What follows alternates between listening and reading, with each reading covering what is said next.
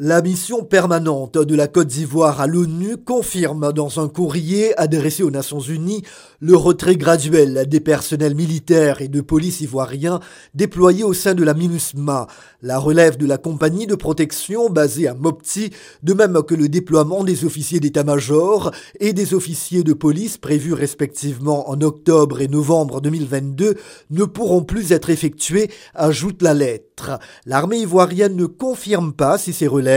ont effectivement déjà été interrompus. La Côte d'Ivoire indique également que les militaires et autres éléments présents au sein de la MINUSMA ne seront pas relevés en août 2023. Aucune raison officielle n'est donnée pour ce retrait, mais les relations entre la Côte d'Ivoire et le Mali se sont considérablement tendues ces derniers mois, en particulier après l'arrestation en juillet dernier de 49 militaires ivoiriens à Bamako. Après trois libérations, 46 d'entre eux sont toujours détenus au Mali qui les accuse d'être des mercenaires, alors qu'Abidjan assure qu'ils devaient prendre part à la sécurité du contingent allemand des casques bleus au Mali. Hier, Londres a indiqué vouloir retirer plus tôt que prévu son contingent, évoquant notamment le rapprochement de la junte malienne avec le groupe paramilitaire Wagner, réputé proche du régime de Moscou.